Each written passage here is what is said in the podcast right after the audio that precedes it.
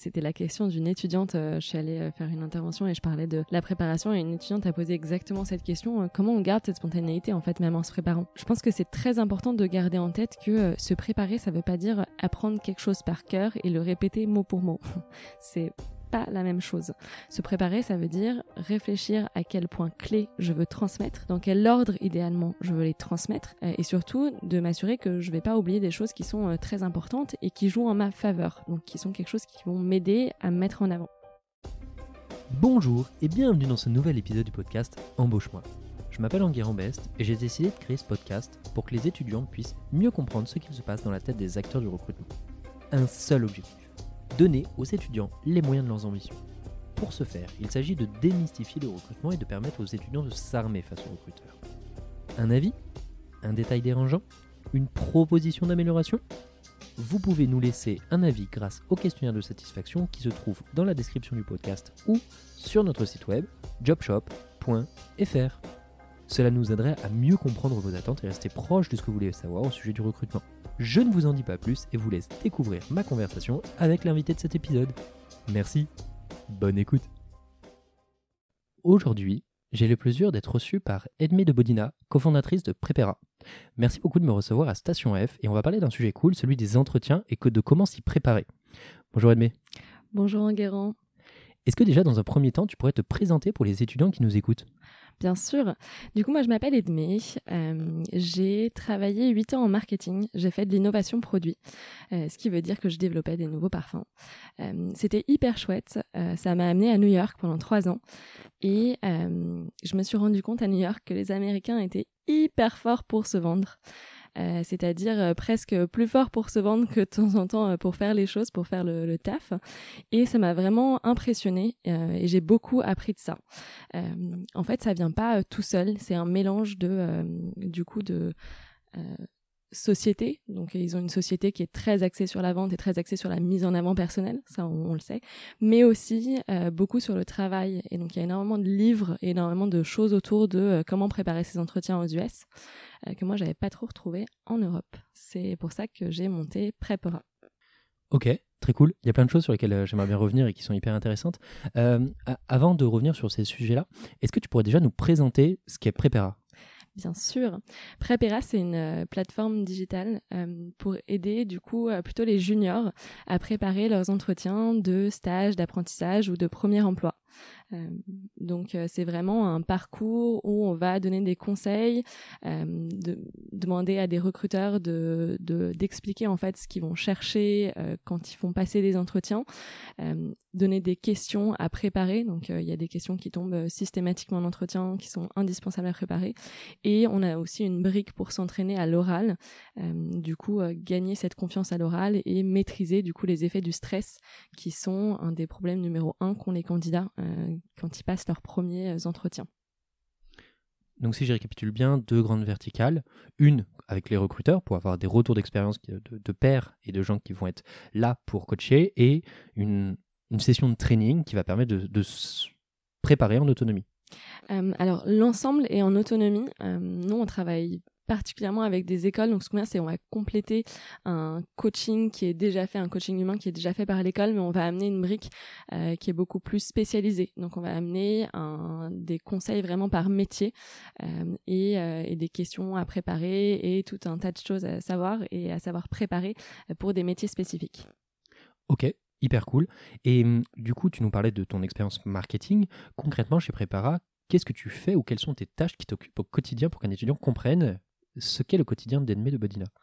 Waouh, alors je fais plein de trucs hyper stylés. Euh, non, en fait, je fais, je fais vraiment, euh, je m'occupe beaucoup du produit. Euh, c'est, c'est ce que je savais faire, enfin l'innovation. Et là, je fais l'innovation dans la tech. ça passe par, du coup, de découvrir les problèmes. Donc, il n'y a pas un problème, il y a plusieurs problèmes et il faut savoir les identifier, il faut savoir les hiérarchiser. Il faut comprendre si oui ou non c'est des problèmes qui ont besoin d'une solution. Parfois, on a des problèmes, mais en fait, on, c'est pas des problèmes importants, donc on n'a pas besoin d'y apporter une solution. Euh, donc moi, il y a vraiment toute cette partie de recherche utilisateur et toute cette partie de développement produit. Donc je travaille euh, énormément avec euh, ben, tous ceux qui font du contenu, tous ceux qui font du coup la partie dev du site. Ok. un point sur lequel j'aimerais bien rebondir et qui, je trouve est très intéressant, tu parlais des US, du prisme de vente qu'ont les Américains, et on, les connaît pour ça, tu le soulignais, c'est extrêmement vrai sur le terrain, parce qu'on était là, pas, plus loin, pas plus tard que la semaine dernière à San Francisco, et on avait des retours d'entrepreneurs avec HEC Entrepreneurs, et ils nous disaient tous, quand je suis arrivé aux US, je me suis trompé dans mes recrutements. Parce que les mecs sont tellement bons pour se vendre qu'ils arrivent à, entre guillemets, à te faire prendre une vessie pour une lanterne. C'est assez exceptionnel, donc du coup, moi, je te, rejoins beaucoup là-dessus. Et peut-être un, second point sur lequel je voulais rebondir, c'est euh, au moment où on enregistre ce podcast, euh, on a enregistré un podcast avec Stéphanie Pfeiffer qui sortira, euh, enfin, qui sera sorti à ce moment-là, et sur lequel on parle de justement le prisme culturel et on va dire commercial euh, via le prisme US, donc via sa propre expérience aux US, et sur lequel on parle de la thématique de coaching, c'est-à-dire comment se vendre, et qui sera évidemment un, énorme sujet. Donc euh, si ça vous intéresse de rentrer dans le détail de euh, comment vendre et se vendre, notamment en entretien, je vous invite aussi à écouter ce podcast qui sera extrêmement édifiant. Peut-être pour rentrer dans le sujet, le but c'est d'arriver à se dire comment est-ce qu'on prépare un entretien. la première question que j'aimerais te poser, c'est est-ce que déjà tu peux nous expliquer un peu ce qu'on va raconter dans ce podcast, quelle typologie d'entretien on peut l'appliquer moi, je pense qu'il ne faut pas euh, faire une distinction entre les différents entretiens. En fait, tout entretien euh, est similaire dans le sens où, dans tout entretien, il y a un recruteur qui va venir chercher euh, des capacités, qui va venir chercher un savoir-être, un savoir-vivre. On en parle beaucoup ce qui va être différent, c'est euh, l'implication qu'on veut mettre dedans parce que euh, le, du coup, le, l'enjeu est un petit peu différent. Donc, c'est différent de passer un entretien pour un stage de six mois, pour un apprentissage d'un an, pour un apprentissage de deux ans ou pour un premier job. Euh, je pense qu'en termes de, de ce qu'on, l'énergie qu'on veut mettre dedans, faut juste être conscient que ça demande peut-être une énergie différente et aussi, c'est, des choses qui sont, enfin, il y a des périodes qui peuvent être plus difficiles et qui peuvent être un petit peu plus décourageantes. Donc, c'est plus cette notion de se dire il y a vraiment une, notion de motivation, de euh, rester, euh, rester motivé, rester optimiste et positif, et euh, surtout arriver à garder une certaine constance.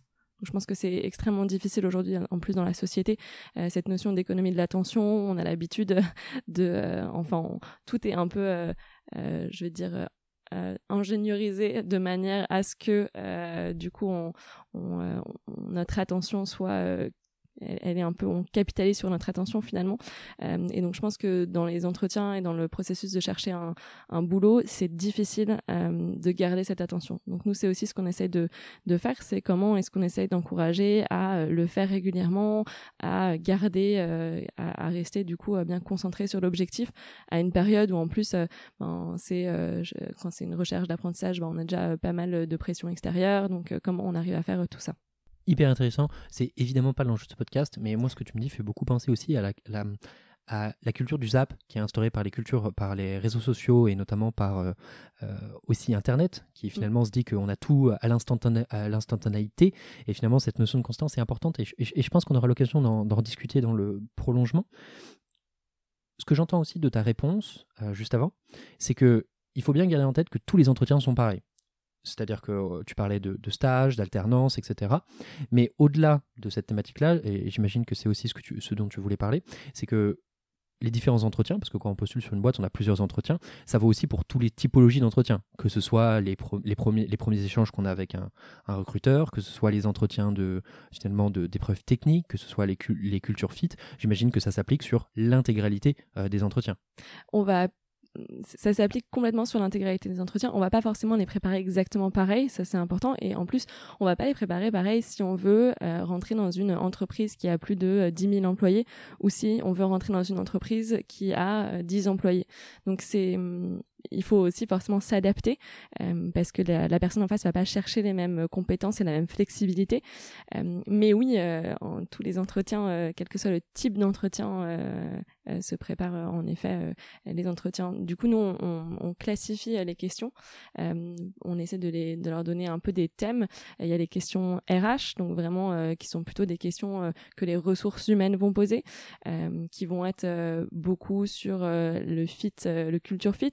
Donc, est-ce que ça fait du sens d'un point de vue culturel avec l'entreprise? Est-ce que les valeurs sont, sont similaires? Est-ce que la personne va bien se sentir à l'aise dans une certaine structure d'entreprise? Qui est plus ou moins flexible. Euh, et après, il va y avoir plutôt les entretiens euh, techniques. Et là, ça va être une partie euh, aussi euh, très basé sur les compétences dures. Euh, il faut, savoir que quand on est junior, on n'a pas toutes les compétences dures, donc c'est plus sur la capacité de les apprendre, la curiosité. Donc il y a vraiment cette notion de curiosité qui est euh, et d'intérêt. Hein. Donc dans la curiosité, je mets l'intérêt pour le sujet qui est très importante et aussi ben, un fut humain parce que finalement on va travailler avec d'autres personnes. Hein. C'est vraiment la manière dont on travaille aujourd'hui. On travaille pas a priori tout seul, on travaille avec d'autres et donc ça c'est hyper important aussi de savoir si on est à l'aise de travailler avec ces personnes là qui nous font passer l'entretien du coup. Hyper intéressant, des, des bribes dont on, je pense on reprendra un peu plus tard sur euh, le concret finalement de, des, conseils. Peut-être avant, est-ce que tu peux aussi nous, expliquer, que ce soit un recruteur ou les hiring managers, c'est-à-dire les managers d'équipe qui vont finalement évaluer les compétences techniques, ce que cherche l'entreprise quand on passe des processus d'entretien? Est-ce que tu peux juste nous remettre en contexte ce que concrètement une boîte va évaluer en tant que candidat quand on postule et quand on fait ces entretiens-là? Il faut remettre vraiment dans le contexte. Une entreprise, elle, euh, elle va chercher à, recruter quelqu'un pour euh, remplir un besoin, euh, donc un besoin commercial ou un besoin en tout cas dans, dans une entreprise qui va servir en effet du coup un, but commercial. Donc elle va chercher à des compétences, une personne, enfin Du coup, elle va chercher une personne précise pour répondre à un besoin euh, du business, donc commercial. Euh, et donc, ce besoin business, c'est euh, souvent du coup construire, continuer de construire l'entreprise, développer une partie de cette entreprise-là, continuer les activités. Donc ça peut être des missions qui sont plus ou moins flexibles, mais le recruteur il va chercher à comprendre un certain, une, certaine adéquation. Euh, et donc je dis euh, souvent que c'est une adéquation à la fois euh, humaine et une adéquation, une adéquation technique. donc en fait, les questions que les recruteurs et les managers hein, qui recrutent, moi je, je mets toutes ces personnes-là sur un pied d'égalité puisqu'ils vont tous chercher cette adéquation. les questions qu'ils posent, elles vont vraiment chercher à comprendre ces deux adéquations-là. et donc elles ont un but. Donc c'est vrai qu'on on a tendance à penser que, enfin, moi j'ai pas mal d'étudiants qui me disent ah mais l'entretien c'est comme une discussion, du coup moi je le prépare pas parce que ben euh, une discussion finalement euh, on veut vraiment savoir si euh, on va bien s'entendre avec la personne, mais il n'y a pas que ça. C'est pas juste on va bien s'entendre avec la personne, c'est est-ce que finalement on va réussir à travailler ensemble, est-ce qu'on va réussir à répondre aux besoins business?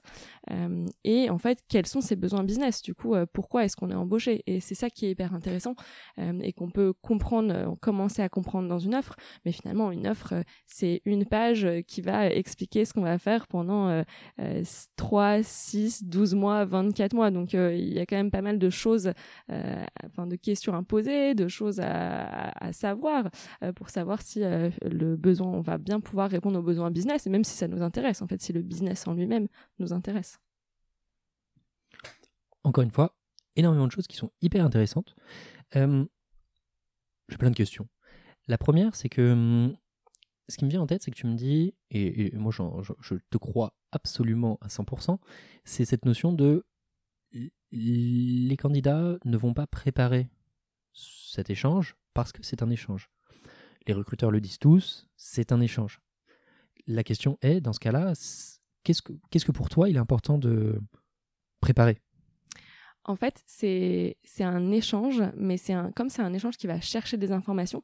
Nous, on n'est pas euh, naturellement extrêmement, euh, enfin, c'est pas si évident d'arriver à mettre en avant les informations qu'on veut mettre en avant.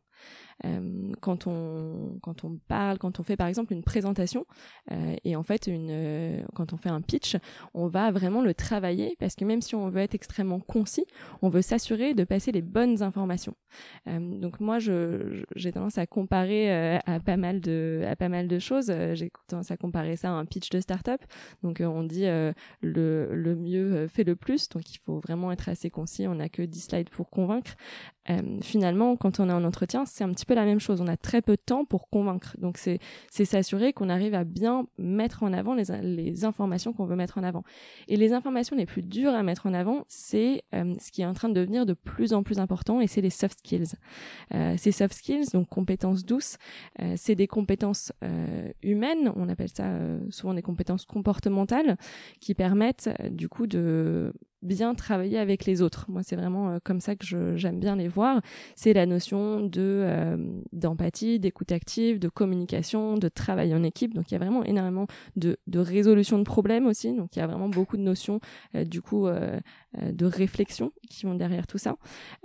et ces compétences-là, on, a vraiment du mal à les mettre en avant. Et en fait, il y a des entreprises qui sont devenues expertes en recrutement, que sont que sont les GAFA, hein, parce qu'ils ont beaucoup euh, du coup travailler la question, euh, qui eux euh, donnent des structures, donc imposent des structures quand on passe des, entretiens chez eux, qui sont des structures finalement extrêmement intéressantes, même si on veut pas travailler chez Lady GAFA, qui sont par exemple la méthode STAR, qui sont aussi travaillées pour des entretiens en conseil.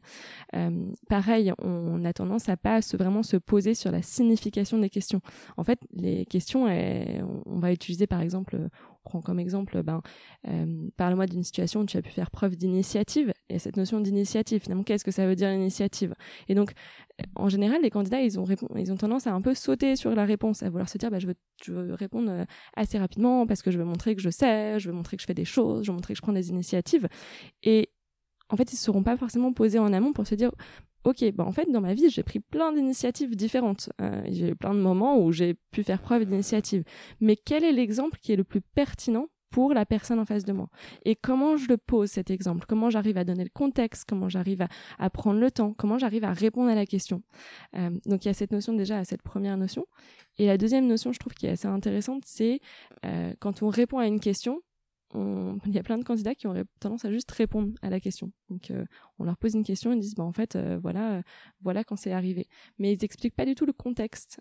et en fait, ils donnent pas de second niveau de réponse. Donc, c'est, je vais prendre une question qu'on appelle, que les gens adorent appeler des questions pièges en entretien.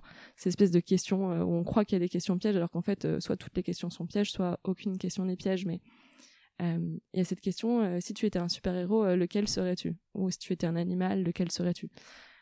En fait, au final, on s'en fiche un peu de savoir quel animal euh, la personne en face de, enfin, le candidat veut être. Hein, finalement, euh, qui veut être. Euh, moi, j'adorerais être une loutre, hein, mais ça veut pas dire grand-chose sur la personne. Et ce niveau-là de réponse, ce premier niveau de réponse, il est pas très intéressant. Ce qui va être intéressant, c'est d'expliquer pourquoi. Alors vous pouvez laisser le recruteur aller chercher ça, ou vous pouvez déjà essayer de vous guider euh, cette réponse et essayer de, ben, de donner des billes au recruteur pour qu'il euh, sache pourquoi vous répondez ça et qu'il comprenne bah, que vous avez aussi cette notion, vous arrivez à aller plus loin euh, et expliquer tout ça. Il y a plein de choses. Je pense qu'on va prendre les sujets un peu un par un.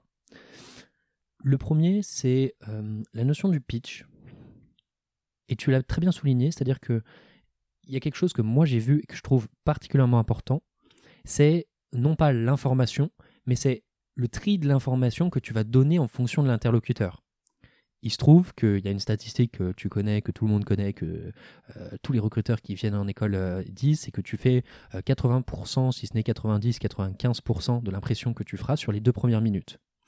Et donc cette recherche de clarté est très importante, de savoir qu'est-ce que tu vas refléter et pourquoi tu vas le refléter. Je te prends un exemple, et la, question vient juste après. Si je fais une présentation technique de mes compétences à un recruteur qui ne connaît que dalle, je fais une impression d'un tech qui ne sait pas vulgariser. Ça peut être très bien, ça peut être très mal, mais il faut le rationaliser impérativement et savoir pourquoi on le fait. La question que je vais te poser, et tu me vois sûrement venir à des kilomètres, c'est comment est-ce que je fais ce travail de recherche et de tri de l'information? Comment est-ce que je me prépare pour justement euh, préparer ce, pitch, ou du moins trier les informations que je vais mettre à disposition C'est. Euh, j'adore cet exemple parce que en plus on a fait un, on a un contenu vraiment euh, là-dessus euh, sur comment parler de ces de ces projets tech en entretien RH. Je pense que c'est quelque chose d'extrêmement difficile d'arriver à simplifier le genre de projet très compliqué sans, sans le rendre inintéressant. et du coup, ça prend du temps hein, de faire ce travail-là. pour le pitch, c'est ce qui est important, c'est de se dire, en fait, euh, justement, c'est c'est cette notion de, on va pas euh, juste s'arrêter sur le passé, on va pas répéter son CV. Et, moi, j'ai eu en, entretien aussi des candidats qui ont passé, euh, je pense, quatre minutes à me, me raconter toute leur vie. Et j'étais presque, enfin, c'est un peu, c'est très difficile de rebondir là-dessus parce qu'on sait même pas quoi, sur quoi rebondir. Ce qui est hyper important, c'est de trier du coup ces informations en fonction de son interlocuteur. Nous, on dit en fonction du métier qu'on veut qu'on vise. C'est pas forcément la peine de préparer son pitch, de changer son pitch forcément pour chaque entreprise, à moins qu'il y en ait une où, il y a vraiment quelque chose à dire de spécifique, mais plutôt pour le métier. Pour ce métier-là, euh, je veux du coup vendre mes expériences. Je veux pouvoir parler par exemple d'un projet qui fait du sens où j'ai utilisé une techno euh, qui a marqué dans 90% des offres d'emploi euh, et expliquer ben comment euh, j'ai vraiment réussi à résoudre un problème business. Donc c'est un peu ces notions-là déjà qu'il faut mettre en perspective. Et après, il y a aussi cette notion, on a beaucoup tendance à parler du passé euh, pas forcément du présent et encore moins du futur. Et ça, c'est quelque chose qui joue un peu à notre désavantage. Parce que quand on est euh, qu'on a un petit peu moins d'expérience, donc nous on parle vraiment plutôt aux juniors euh, ou aux gens du coup qui sont juniors dans le métier qui souhaitent qui souhaitent atteindre on a moins tendance à, enfin, on a moins d'expérience. Donc on se dit, bah bon, du coup, euh, j'ai pas grand chose à dire, euh, je vais revenir euh, à mon lycée, à mon, à des choses qui sont vraiment un petit peu cachées. Et ça, c'est un problème parce que c'est des informations qui sont peut-être moins intéressantes pour le recruteur. Plutôt que de dire, bah voilà, dans le futur, moi, je me projette chez vous, voilà ce que je trouve intéressant dans votre secteur ou dans votre entreprise, et même mettre une ou deux phrases là-dessus dans le pitch, ça ouvre déjà et ça l'occasion aux recruteurs de rebondir. Donc il y a vraiment, nous on, recommande cette structure de dire euh, présent, passé, futur, après euh, à adapter euh, en fonction de, de son parcours, mais on trouve que c'est une super structure pour, pour, parler de, pour parler de soi, pour se vendre. Un premier rebondissement, c'est encore une fois sur cette notion de projection. Je vous invite vraiment à écouter le podcast dont je vous parlais juste avant de Stéphanie Pfeiffer qui sera sorti au moment où cet, cet épisode sera diffusé où la notion de projection est hyper importante parce que les gens ont toujours envie de rêver et c'est machinal, c'est propre à l'humain. Et en fait, la projection, c'est vendre du rêve. Et c'est toujours important d'arriver à qu'est-ce que tu vas vendre ou qu'est-ce que tu vas vendre. Je reviens sur ce que tu disais tout à l'heure. Un recruteur est là pour résoudre la problématique interne qu'il a de staffer une personne sur un poste. Et si tu ne lui vends pas que tu vas résoudre son problème ou que tu vas lui euh, que, ouais, que tu vas lui résoudre son problème, en fait, ça sert à rien de parler. Donc, cette projection dans l'entreprise, cette projection dans ce poste, et je pense c'est crucial, et ça, je te rejoins à 100%. Euh, très important aussi, l'aspect sectorisé par métier. Tu disais, pas la peine de, faire une présentation par euh, entreprise. Par contre, différentes présentations pour les différents corps de métier, je pense que c'est juste essentiel. une autre question, et, là pour le coup on va sortir un, tout petit peu du cadre, tu nous parlais des GAFA juste avant. Les GAFA n'existaient pas il n'y a pas si longtemps. C'est quand même euh, des géants qui sont, euh, euh, je ne vais pas dire de bêtises, mais qui sont, qui sont émergés dans les années 80-2000 pour finalement créer les nouveaux services qu'on connaît aujourd'hui, donc Google, Amazon, Facebook, etc. Et pourtant, ce n'est pas des entreprises comme Thales qui ont des centaines d'années d'expérience, qui ont une image de marque qui est construite. Est-ce que tu pourrais nous dire, tu, nous parlais de justement cette, cette focalisation sur le recrutement, est-ce que tu as une idée de pourquoi est-ce qu'ils se sont autant focalisés sur le recrutement? C'est euh, c'est hyper intéressant. Je pense que c'est très, enfin c'est vraiment c'est c'est bah les Gafa c'est dans la tech, donc ils ont émergé vraiment dans la tech. Et euh, je pense que plus que euh, dans d'autres secteurs, les talents c'est et la guerre des talents est extrêmement présente dans le secteur de la technologie du coup, donc de l'informatique en comprenant l'informatique, parce que on, on va s'appuyer sur des compétences qui sont aussi beaucoup, enfin beaucoup de compétences de travail en équipe, donc de ces compétences, de ces soft skills qui émergent. Euh, et je pense que ça, ça revient un petit peu là-dessus. Euh, c'est pour ça que dans les startups, d'ailleurs, il y a une vraie, euh, dans les startups, scale-up, dans tout ce monde-là, il y a une vraie guerre des talents entre guillemets, parce qu'on va chercher des gens qui, qui ont cette euh, cette flexibilité, cette capacité de se poser des questions, de résoudre des problèmes. et c'est ça que sont allés chercher les GAFA. Et pour les identifier, c'est assez difficile, euh, ces soft skills, d'où, euh, je pense, ce, gros travail de structure. En plus de ça, moi, je suis assez persuadée que euh, on en sait aussi beaucoup sur le processus de recrutement parce que c'est euh, cette notion de on n'a pas peur de dire les choses parce que de toute manière, c'est pas parce que d'autres personnes ont notre façon de travailler qui vont réussir à la mettre en place correctement. Donc, il y a aussi une espèce de de transparence euh, peut-être qui est un petit peu euh, enfin je sais pas si elle est euh, moi je pense qu'elle est très bénéfique et qui permet du coup euh, de, de aussi de démocratiser. Alors ça dépend euh, desquels GAFA euh, et, et ensuite je pense que tous les ces entreprises-là ont atteint une telle taille que maintenant c'est peut-être plus autant le cas et en tout cas c'est devenu beaucoup plus enfin il y a beaucoup de controverses autour comme je pense toute entreprise qui atteint une taille aussi importante ça devient très compliqué de rester transparent, honnête. D'ailleurs, on, le sait, il y a plein de choses qui émergent chez eux qui sont pas très positives.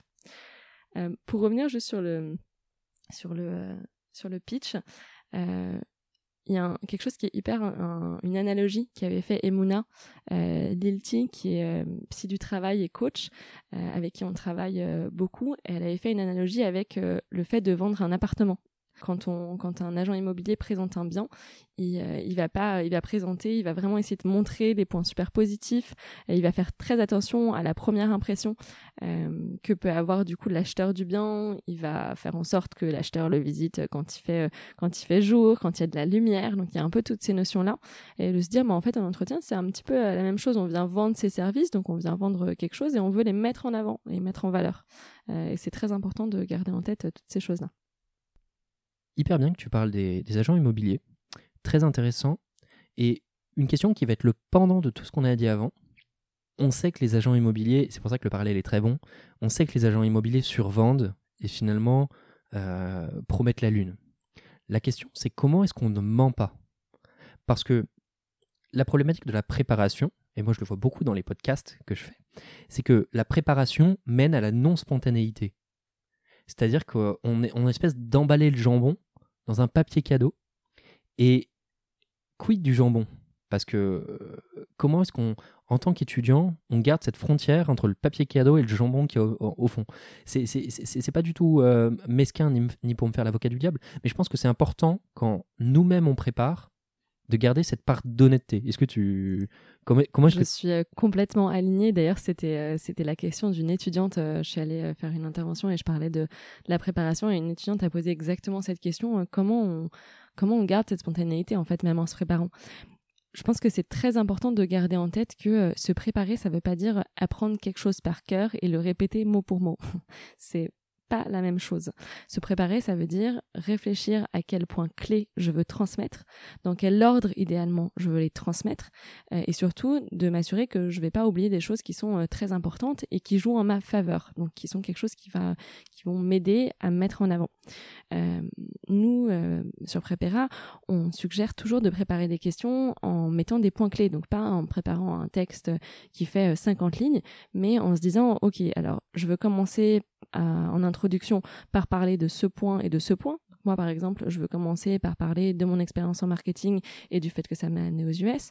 Ensuite, euh, je, vais, je veux continuer à parler en, enfin, de ces deux autres points.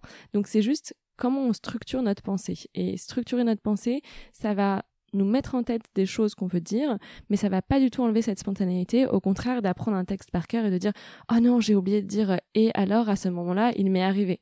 Donc euh, on enlève un peu, euh, on enlève euh, les formes et on met vraiment le fond. Quel est le fond que je veux transmettre? Donc pour moi c'est c'est très important de se dire que la préparation n'enlève pas cette spontanéité et que de toute manière on est en face de quelqu'un. Donc euh, on va avoir euh, une notion de d'inconnu on va avoir euh, peut-être des questions qui vont nous surprendre. Et, ces questions qui vont nous surprendre bah, c'est bien aussi. Ça nous permet bah, de savoir comment on rebondit. Est-ce que qu'est-ce que qu'est-ce que ça veut dire que la personne en face de nous nous pose cette question? Est-ce que ça fait du sens? J'avais une étudiante récemment qui me disait qu'on lui avait posé une question un peu hyper étrange. Ah oui, on lui avait demandé de se présenter sans parler du tout de sa vie pro. Euh, donc euh, de présenter sa famille, euh, de présenter du coup sa vie complètement perso. Alors il faut aussi savoir que bon, c'est pas forcément quelque chose qui est hyper avec lequel on est très à l'aise en entretien. Est-ce qu'on veut le faire ou pas? Il faut toujours savoir qu'une question, c'est pas parce qu'on nous pose une question qu'on est toujours obligé d'y répondre. Qu'on peut aussi, on peut aussi je sais pas, dire autre chose, expliquer bah, pourquoi on n'est pas forcément à l'aise, mais qu'on veut bien parler de cette partie-là. une question, ça n'appelle pas forcément une, réponse telle qu'on... Il y a mille réponses en fait à une question. C'est ça qui est assez intéressant. C'est une question que je, que je vais te poser, que j'ai envie de te poser. certains recruteurs ont des avis très tranchés sur cette typologie de questions, c'est-à-dire les questions sur, par exemple, présente-toi sans parler de professionnel, présente, par exemple, quel animal tu serais, etc. Et il y, a une famille de recruteurs qui sont très contre ces questions-là. Parce que c'est des questions qui vont aller juger la, psychologie et finalement le. le... C'est pas forcément le, qu'est-ce que tu es, mais qui vont aller juger des, ce qu'on appelle des biais et qui sont pas toujours hyper intéressants. Parce que euh, savoir quel est ton animal préféré, savoir comment est ta vie, comment s'appelle ton chien, etc., bah, c'est pas des choses qui sont importantes c'est pas des choses comme c'est pas un moment où tu as fait par exemple tu as mené un projet et tu as mené à bien ce projet. Je trouve que c'est pas du tout la même chose et je sais pas ce que tu en penses toi personnellement parce qu'on a une famille de recruteurs qui sont très contre ces questions là et qui les, qui, sont, qui les trouvent un peu des vestiges d'un autre temps où le recrutement n'était pas un sujet professionnel, et finalement tous ces mécanismes psychologiques sont des mécanismes pour, pour comprendre la personne, mais qui n'ont pas, entre guillemets, une, rugueux, une, une, un aspect de rigueur du côté de recrutement. Je ne sais pas si tu as un avis là-dessus. Moi, j'ai un, un avis là-dessus. j'ai des avis euh, sur pas mal de choses. Euh, mais mon, mon avis, c'est que ces, ces questions-là, euh, elles sont pas forcément en effet utiles. Moi, je trouve que les questions en entretien, euh, elles vont chercher une information et c'est bien qu'elles soient utiles. Après, il y, a une notion aussi de c'est une conversation. On est deux humains et on n'est pas obligé d'aller que chercher des informations. On peut aussi se donner un peu de temps pour parler de autre chose. Euh, et donc, euh, ce que je trouve beaucoup plus intéressant, c'est de poser des questions du type qu'est-ce qui t'intéresse, qu'est-ce que tu as lu récemment, qui là vont pas chercher une réponse un peu bateau, banale. Quel animal es-tu? Ah bah je suis un loup. mais qui vont plutôt qu'est-ce que tu as lu récemment? Peut être sur Internet, ça peut être un livre. Là, ça va raconter quelque chose d'un petit peu différent. Et puis en plus, ça donne matière à échanger. Donc pour moi, toutes les questions qui donnent matière à échanger, il faut se dire, euh, c'est, on pose pas que des questions pour évaluer, c'est aussi pas pour mettre la personne à l'aise. On est finalement quand même deux êtres humains l'un en face de l'autre. Euh, ce n'est pas que un, truc d'évaluation, c'est aussi il y a une notion aussi de, bah, de discussion, d'échange, et on a à apprendre en fait euh, l'un de l'autre hein, en entretien. donc voilà un peu ma posture sur la question. Eh bien, ça tombe bien parce qu'on est assez d'accord sur le sujet. Tu nous parlais de présenter un sujet tech. Je pense que c'est un sujet très important. Tu as cité euh, euh, l'article ou du moins euh, le, contenu, j'imagine, prépara sur le sujet. Est-ce que tu as quelques mots à nous dire? Parce que ce podcast s'adressait originellement aux développeurs, aux étudiants qui ont mon background, donc les, étudiants en ingénieur. Évidemment, elle s'est diversifiée avec le temps. Mais est-ce que tu aurais un mot particulier sur comment présenter ou comment tourner un projet tech? Si tu as quelques mots à ajouter là-dessus. Ou sinon, non, tu as le droit de les, juste de les rediriger vers le truc et puis tu leur Non, mais en fait, c'est assez intéressant. Nous, on a on a fait un énorme travail aussi sur les euh, sur les métiers euh, euh, plus on va dire techniques. Donc il y a développeurs, il y a aussi data analyst, il y a beaucoup de métiers où on a tendance à avoir énormément de compétences. D'ailleurs quand on voit les CV, c'est presque de temps en temps une bibliothèque de compétences et on comprend pas forcément comment ces compétences sont mises en place. Et donc je, ce que je vais dire sur le CV, du coup, c'est très valide aussi quand on est en entretien. Pour moi, c'est quand même assez lié. C'est euh, quand on décrit des missions qu'on a fait, euh, il faut arriver à intégrer des technologies sans faire de la technologie le point central. Il faut arriver à amener la notion business et la notion de travail, par exemple, en équipe. Donc, quand on est développeur, on travaille énormément en équipe. On travaille beaucoup sur la communication. Ce qu'on demande de plus en plus aux développeurs, c'est de communiquer, parce que tout le monde n'est pas capable de comprendre le côté très euh, tech euh, que peut avoir un développeur.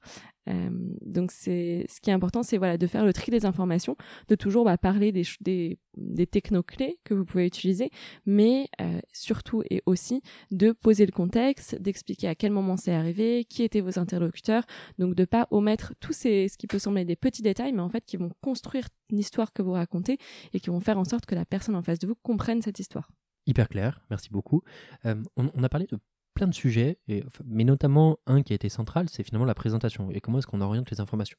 Je ne sais pas s'il y a d'autres éléments ou d'autres conseils que tu aimerais donner d'un point de vue général aux étudiants pour la préparation euh, sur le sujet qu'on a pu préparer. Quand j'introduis aux étudiants euh, la notion de préparation aux entretiens, c'est vraiment les différents points qu'on a abordés que je reprends. Donc euh, l'entretien est un échange, c'est un échange qui se prépare. Et je pense que dans la notion de, c'est un échange qui se prépare, il y a aussi, on est, enfin, vous n'êtes pas les premiers à le préparer. Il faut aussi se, le dire. Et donc en fait, il y a des choses à suivre. Il y a des choses que des gens ont déjà fait par le passé qui marchent très bien. Euh, et c'est pour ça que nous, on a développé ça, c'est qu'on essaye de démocratiser aussi toutes ces bonnes pratiques euh, et toutes ces choses que font les meilleurs candidats en fait, euh, qui arrivent à décrocher du coup les meilleures opportunités. Hein, dans un sens, c'est en ça que je dis les meilleurs candidats. C'est pas qu'ils sont meilleurs, mais c'est juste qu'ils arrivent à décrocher des choses qui sont vraiment très chouettes. Et, euh, et, donc prendre ces bonnes pratiques, prendre euh, les conseils des recruteurs, parce que finalement on se retrouve en face d'un recruteur, et les mettre en œuvre. Euh, c'est un échange qui est stressant, donc se préparer, ça permet du coup de maîtriser les effets du stress.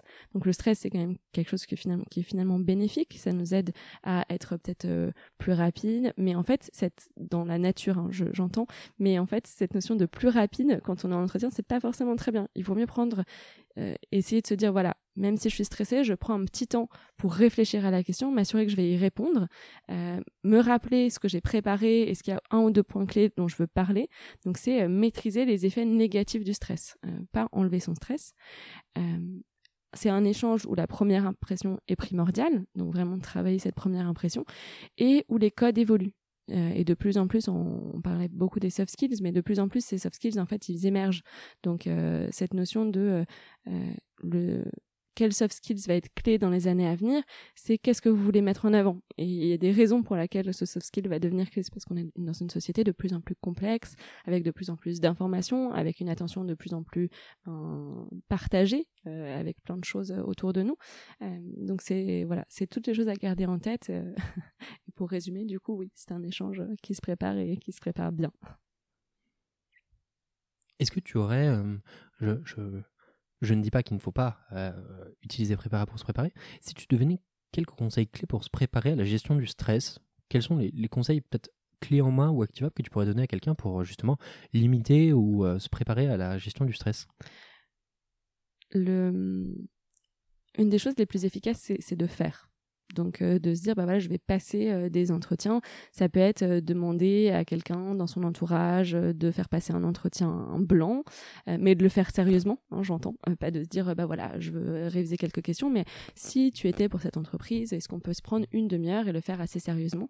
Donc il y a, ça comme je pense comme façon, il y a passer des vrais entretiens, se dire bah voilà je vais passer un, vrai entretien, mais récolter du feedback pour pouvoir s'améliorer, ça sert à rien de passer un entretien pour s'entraîner et de rien en faire après. Et, euh, et se préparer. Je pense qu'il y a aussi une, notion dans se préparer. Il y a des étudiants, ça les stresse de se préparer trop. En fait, il y a se préparer de manière efficace. Hein. Donc, je, moi, j'insiste sur la préparation, mais comme on se le disait tout à l'heure, c'est pas euh, préparer un texte de 50 pages pour l'entreprise. C'est quelles informations on va chercher, pourquoi on va les chercher, et qu'est-ce qu'on a, est-ce qu'on a quelque chose à dire dessus. donc, il y a à se préparer bien, euh, et, pas euh, trop se préparer. Euh, et tout ça, en fait, ça va vraiment aider pour pour gérer son stress et et se dire aussi, voilà, se dire que c'est une personne en face de nous. Il y, a ces espèces de techniques je trouve un peu un peu toute pourrie euh, pour euh, pour maîtriser son stress qui stress qui est de se dire euh, imaginez la personne en face de vous toute nue. Bon moi je trouve que c'est toujours un petit peu débattable de faire ça et je trouve que c'est une très mauvaise idée personnellement. Par contre il y a cette notion de plutôt comparer et se dire il y a plein d'autres personnes qui ont passé des entretiens. Et il y a plein d'autres personnes qui les ont passés avec succès. Donc finalement c'est quelque chose qui est à m'apporter donc euh, ramener et se dire voilà c'est complètement à ma portée, euh, je peux complètement l'avoir et euh, si je ne l'ai pas, et eh ben il faut que je me pose des questions, que je j'essaie de comprendre bah, ce qui n'a pas forcément fonctionné. Donc il y a cette notion de s'améliorer et de et de se dire voilà le prochain c'est différent, ça peut aussi très bien se passer. Donc il y a cette notion de c'est c'est à ma portée, c'est un humain en face d'un humain et ça va bien se passer. Plusieurs éléments sur lesquels j'ai envie de rebondir. Le premier c'est la gestion du stress. Et tu dis il faut pas non plus se surpréparer. je pense que tout le monde est différent et que tout le monde gère son stress de façon différente. Donc à partir de ce moment-là, se préparer au stress euh, semble assez légitime de se préparer différemment en fonction de soi-même. Et finalement, ça se renvoie aussi vers la connaissance de soi et de qui est-ce que tu es et de comment tu te prépares. Mais ça, c'est des choses que tu ne peux savoir que toi-même. Complètement. Et il faut prendre ce, qu'il y a à prendre. Euh, il faut arriver aussi à faire, euh, oui, à l'adapter en fonction de comment on le vit. Second volet, c'est celui de s'enrichir des autres. Mmh. Quelque chose de très très particulier, c'est cette notion d'aller faire, faire un entretien blanc. Quelque chose qu'on recommande beaucoup dans le cadre euh, euh, des candidatures XHEC Entrepreneur, c'est d'aller voir des anciens pour se faire préparer. C'est-à-dire d'avoir vu des gens qui l'ont fait, et donc je, je, rebondis sur ce que tu disais. Je pense que c'est absolument clé et sous-estimé de demander à quelqu'un, pas forcément quelqu'un de la boîte en l'occurrence, mais d'aller chercher quelqu'un juste pour prendre du feedback. Après, une chose qui est très importante aussi, c'est que quand on va chercher quelqu'un, c'est pas toujours la personne la plus compétente pour pouvoir le faire. Si elle est, si c'est un ancien employé de la boîte, machin, parfait. Si c'est votre père, votre mère, attention, parce qu'il va y avoir aussi des éléments de feedback qui sont à comprendre et de se dire, est-ce que la personne qui est en face de moi est adaptée pour me faire du feedback? Et ça, c'est aussi quelque chose de très important, c'est d'entendre, d'écouter et de porter un jugement aussi sur les propres feedbacks. Parce que par exemple, on peut avoir quelqu'un, encore une fois, on peut avoir papa, maman qui fait, je, dis pas que c'est mal, hein. je dis juste, ils vont faire un entretien, très bien, mais ils vont le faire avec leurs connaissances, leurs trucs, etc. Et il faut arriver à prendre du recul sur les feedbacks. Peut-être qu'ils vont faire des feedbacks qui ne sont pas légitimes parce que par exemple, ils sont pas de l'industrie. Et donc je pense que c'est important d'aller chercher ce feedback, mais aussi de le relativiser. Et même, euh, j'ajouterais même que même quelqu'un de l'industrie hein, peut donner un feedback euh, qu'on n'a pas, enfin qui est pas forcément euh, pertinent ou qu'on n'a avec lequel on n'est pas forcément aligné. Donc il y a vraiment cette notion de prendre du recul. Après, c'est important, c'est très important de, de le faire. Donc d'essayer de trouver quand même des gens qui sont euh, dans l'industrie dans laquelle on veut aller parce qu'on a à apprendre d'eux parce qu'ils y sont en fait. Donc il y a des raisons euh, euh, qui, qui font qu'ils sont arrivés là et ça peut toujours être bénéfique. Mais oui, essayer de trouver des gens qui sont au plus proche de ce qu'on veut faire, je pense que c'est aussi assez, assez important de toute façon, écouter, c'est genre non négociable. Il faut toujours mm. écouter et entendre les remarques. Après, le traitement de ces remarques, ça, ça n'appartient qu'à vous et qu'à toi en tant qu'étudiant. Euh, autre point sur lequel j'avais envie de rebondir, mais qui est peut-être un peu plus lointain, c'est le sujet de la réflexion. La réflexion quand on pose une question. Euh, il faut aussi savoir le temps de se poser et de poser sa réflexion. Je suis pas sûr que dans un entretien, et tu m'arrêteras si je me trompe, prendre 15 secondes pour réfléchir à la réponse, je suis pas sûr que ce soit une vraie thématique. C'est-à-dire que moi, je, je, me mets dans la peau d'un recruteur, évidemment, j'ai fait très peu de recrutement, mais un candidat qui prend 10 à 15 secondes pour réfléchir à ce qu'il va me dire, mais qui me fait une réponse beaucoup plus structurée, structurante, que je comprends, dans lequel il a commencé à réfléchir, il a dit, ok, je veux parler de ça, ça, ça, ça, et je vois que c'est organisé, bah moi je préfère ça qu'à quelqu'un qui me qui, qui va direct et qui répond à côté, quoi. Oui, toujours prendre le temps, euh, toujours prendre le temps. Et aussi prendre le temps de, de prendre quelques notes. Euh, on, on le dit pas assez, mais en fait les notes c'est euh, en fait c'est pour permettre de rebondir et de poser des questions, de s'intéresser et c'est cette notion de curiosité, de poser des questions. Euh, moi, j'ai eu des candidats qui me disaient, bon, en fait, il y a tout écrit dans l'offre d'emploi, du coup, je ne sais pas quoi poser. et je dis, bon, c'est quand même euh, une offre d'emploi, euh, ça reste un texte court où il y a plein de, de choses intéressantes sur lesquelles creuser. du coup, je pense que ce genre de de commentaires de candidats font que certains recruteurs omettent maintenant des informations. Ce que je trouve encore plus ridicule parce que euh, si on va omettre des informations alors qu'il s'agit d'une offre d'emploi, c'est euh, ça devient complètement contre-productif. Euh, donc ce que ce que je veux juste donner comme conseil aux candidats, c'est de se dire même si vous pensez que vous avez toutes les réponses, dites-vous ben en fait quel est l'environnement de travail, à qui est-ce que je pourrais parler pour pour me faire une idée de la vie dans l'entreprise. On sait que aujourd'hui la vie dans l'entreprise, on appelle ça l'ambiance ça devient clé pour, euh, pour les jeunes quand ils cherchent une opportunité. Euh, donc poser des questions par rapport à ça. Le recruteur va pas forcément vous donner la réponse la plus transparente aussi, mais au moins vous aurez un peu une idée de ce qui, de ce qui, enfin au moins ça sera un sujet de discussion. Au moins vous aurez posé la question et vous aurez des clés en main pour prendre une décision après. Alors déjà, je, trouve que ce que tu disais sur omettre des informations, parce que pour que les candidats puissent poser des questions, euh, je trouve que c'est un nivellement par le bas. Je trouve ça assez scandaleux. Euh, mais au-delà de ça, déjà, premier pro tip, ce que moi je pourrais donner avec ma, faible expérience, et tu m'arrêteras hein, si je donne évidemment trop mon avis. Euh, déjà, vous avez une personne en face de vous et vous pouvez capitaliser sur la personne en face de vous. Ne serait-ce que lui poser la question euh, vous êtes là depuis combien de temps? Vous, vous, vous sentez bien? Est-ce que vous aimez venir bosser Tu vois, genre, c'est une question aussi conne que ça, mais de s'intéresser à la personne en face de soi et de lui dire dans quel contexte vous évaluez, dans quel contexte je vais être amené à collaborer avec vous, etc. Effectivement, à qui je peux parler dans l'entreprise, euh, qui est-ce que vous me conseillez de contacter, euh, pourquoi, parce qu'il est, est-ce qu'il est proche de mon département, oui, non, etc. Ça, c'est le pro tip que donnait Gail Chatelain-Berry dans son podcast Happy Work. C'est juste intéressez-vous à la personne en face de vous et, vous allez comprendre. C'est, ne serait-ce que si la réponse n'est pas, euh, vous la sentez pas venir du cœur, bah, vous savez que cette personne n'a pas envie de bosser là, et du coup posez-vous la question pourquoi est-ce qu'elle n'a pas envie de bosser là, quoi? Euh, je, je dis pas que c'est forcément ce qui va se passer, mais et, et au-delà de ça, deuxième pro tip, ce que je trouve intéressant, et là pour le coup c'est toi qui vas le donner, enfin c'est toi qui l'as donné en tout cas, mais je vais le ressouligner, c'est encore une fois le recruteur est là pour résoudre le besoin des équipes en termes de staffing, c'est-à-dire qu'il cherche quelqu'un pour résoudre le problématique d'une équipe en termes de travail. Et en fait, vous avez les meilleures questions à poser sont, dans le job desk. C'est-à-dire, pourquoi est-ce que ce poste est venu? Pourquoi est-ce que cette équipe-là est engorgée de travail? Pourquoi est-ce que vous avez tel besoin? Pourquoi un stagiaire? Pourquoi pas un CDI Vous avez pléthore de questions sur ne serait-ce que le contexte de création de ce job. Quel est le problème que vous, en tant qu'étudiant, au-delà de ce qui est marqué dans la, description d'offre, de on cherche quelqu'un pour faire ça, pourquoi est-ce que vous avez besoin de quelqu'un de faire ça? Pourquoi est-ce que, par exemple, l'organisation de cette équipe actuelle n'est pas capable d'absorber cette charge de travail? J'en sais rien.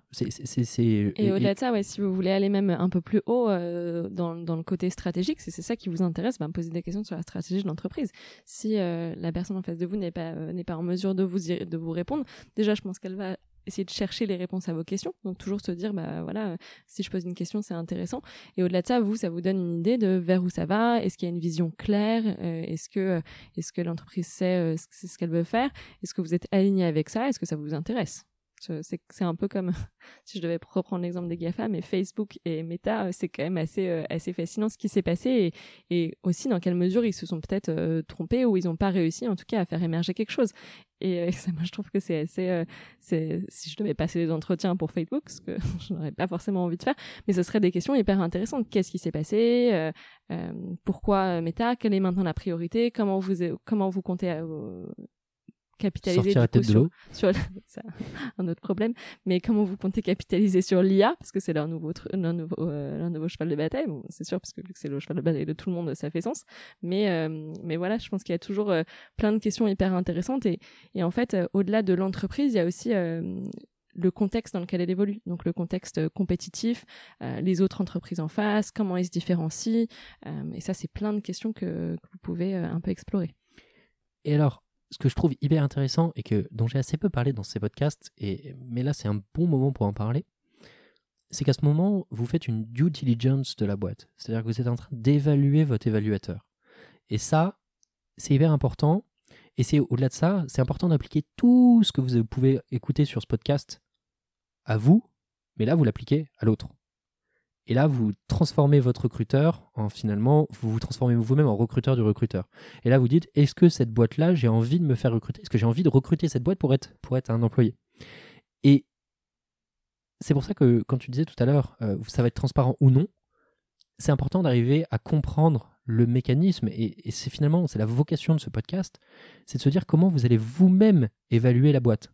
Parce qu'une fois que vous aurez compris les mécanismes par lesquels vous passez vous dans la moulinette, vous allez pouvoir passer à la moulinette les réponses de votre interlocuteur. Et si vous sentez que, euh, que votre interlocuteur n'est pas honnête, n'est pas transparent, bah, posez-vous une vraie question. Je vous dis pas que c'est éliminatoire, mais posez-vous la question de est-ce que j'ai envie de bosser dans une boîte dans laquelle la personne en face de moi n'est pas honnête sur certains points? Est-ce que si je pose une question à Meta euh, sur telle stratégie qui n'a pas marché et qui me répondent pas vraiment ou qui me font une réponse préfète, euh, réponse relation de presse, que répondrait un attaché de presse, bah, donnez-vous la, enfin, est-ce que vous voulez bosser dans une boîte qui ne vous donnera pas toutes les informations, vous, en tant que candidat, pour réussir? Vous pouvez être aligné parce que vous pouvez faire de l'exécution, vous pouvez venir chercher un CV pour euh, vos deux prochains mois, mais faire. Une, dernière chose, parce que le, temps commence à filer. Ok, mais hyper cool. Euh, ce sera un, bon mot de la fin avant de passer sur les questions de fin. Première question, j'aimerais te demander comment tu as eu ton premier job? C'était euh, bah, c'est pour ça que je parle du réseau, c'est parce que c'était via le réseau de mon école. C'était les tout débuts de, de l'apprentissage et, euh, et j'avoue que C'était il y a un petit moment et à l'époque il y avait peu d'offres et les entreprises qui prenaient des apprentis c'était un peu les premières. Donc c'est aussi pour ça que je pense qu'on m'a embauché, c'est parce que je, je faisais partie de la même école que celui qui m'a embauché. Est-ce que tu aurais une anecdote de recrutement dont tu pourrais nous parler? Moi, le moment qui a été vraiment hyper déclencheur, c'est quand j'ai passé un entretien pour un poste euh, que j'avais jamais fait. Et, euh, et, je l'ai bossé vraiment énormément, mais surtout j'ai appelé euh, du coup une personne qui faisait le même rôle et je lui ai dit il faut que tu me briefes. et du coup j'ai eu le poste. Et j'avoue que je m'y attendais pas du tout. Et je pense que c'est aussi ça qui m'a vachement ouvert l'esprit de me dire en fait, on peut avoir des postes pour lesquels on n'a aucune expérience si on arrive aussi un peu à euh, bah, montrer qu'on s'intéresse, un, un, mix de un peu vers semblant, un peu montrer qu'on s'intéresse et euh, surtout euh, montrer qu'on est hyper balèze sur ces sujets-là, sur les sujets pour lesquels on veut, enfin, sur lesquels on veut travailler. On parlait de transparence tout à l'heure.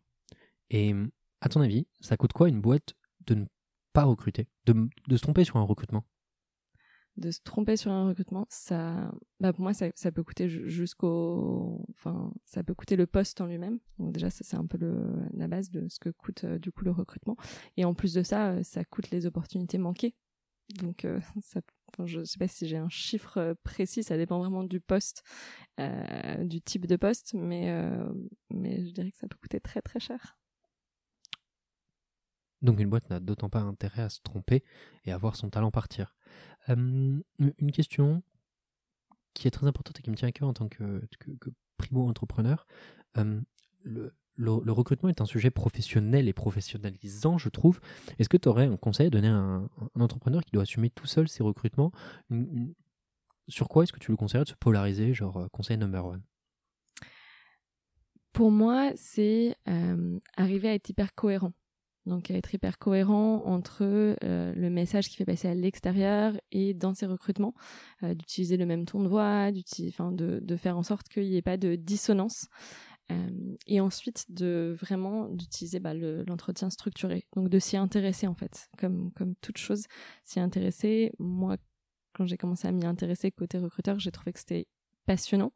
Euh, et surtout, il y a plein de ressources. Donc, euh, cette notion d'entretien structuré, pour moi, elle est super importante. il faut définir, du coup, ben, les valeurs, les compétences qu'on va aller chercher, proposer des, enfin, du coup, utiliser des questions qui font sens par rapport à ça. donc, c'est vraiment un super, un super outil. Est-ce que tu aurais une, ressource à lui conseiller, sur, que ce soit sur la cohérence ou sur la structuration? Il y a euh, l'école du recrutement qui fait des, choses assez bien, et il y a aussi euh, Google qui a sorti du coup euh, toute une page sur son processus d'entretien structuré que je trouve aussi extrêmement bien fait. Je trouve que tu me l'envoies, je ne l'ai pas lu. une question, une autre question, et qui est toujours dure pour les entrepreneurs. Si tu devais passer dans une autre boîte, laquelle ce serait et pourquoi? En parlant à beaucoup de d'acteurs, euh, moi ça serait euh, toujours une euh, une du coup une plutôt une start-up, donc une boîte qui est en train de se monter, parce que je trouve qu'en termes d'apprentissage et de ce que de ce que je recherche, enfin moi ce que je recherche c'est apprendre des choses, expérimenter, avoir cette liberté de de tester, c'est ce que je pourrais retrouver.